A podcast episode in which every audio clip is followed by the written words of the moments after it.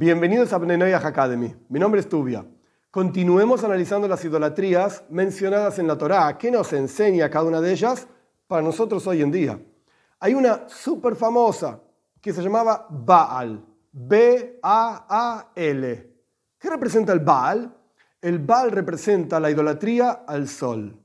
¿Qué significa la idolatría al sol? Bueno, los romanos servían al sol, los griegos servían al sol, montones de pueblos paganos, idólatras, etcétera, servían al sol. ¿Por qué?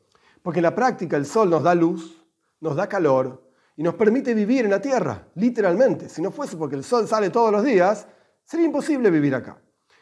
Más aún, si Dios hubiese creado la tierra donde nosotros vivimos unos milímetros más cerca del sol, sería imposible vivir. Nos quemaríamos todos. Si Dios hubiese creado la tierra un poquitito más lejos del sol, en su órbita, etcétera, sería imposible vivir, nos moriríamos de frío. El sol da exactamente la luz y el calor que el mundo necesita para funcionar, para que las plantas crezcan, para que los seres humanos seamos activos o pasivos, durmiendo la noche, etcétera, etcétera. El sol es fundamental, es importantísimo y es poderosísimo, súper fuerte. Entonces había montones de pueblos en la antigüedad que servían al sol ¿Qué representa esto hoy en día? Hoy en día no hay nadie que aparentemente se prosterne al sol y diga, ¡ay, sol, por favor! Hoy en día la gente ya conoce un poco más de ciencia, lee revistas, mira internet acá y allá y sabe que el sol es una bola de fuego, qué sé yo, una estrella. Súper simplificando, obviamente no es una bola de fuego, de helio o lo que sea que tiene, no importa. Pero no es una cosa que dice, hola, aquí estoy yo y les voy a dar vida. No, es una bola de fuego, básicamente. Entonces nadie se prosterna, nadie se arrodilla, nadie reza al sol. ¿Qué representa la idolatría del sol? El Baal hoy en día, el sol es el dador por excelencia. Da vida, da luz, etc. ¿Cómo explicamos?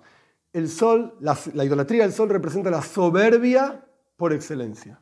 Yo, yo soy dador, yo puedo, yo tengo poder, yo tengo fuerza. Yo, yo, y después, yo. El sol representa la soberbia, el egocentrismo, el egoísmo por excelencia absoluta. El sol representa algo que la Torah menciona interesante. ¿eh? Mi fuerza y la fuerza de mi mano me hizo llegar a este nivel en el que me encuentro. Todas las posesiones que yo tengo, yo las logré. Dios, ¿qué hizo Dios por mí? Nada. Yo trabajé, yo me esforcé, yo fui, yo saqué, yo puse, etc. Yo. Esto es la idolatría del sol, el Baal el dador.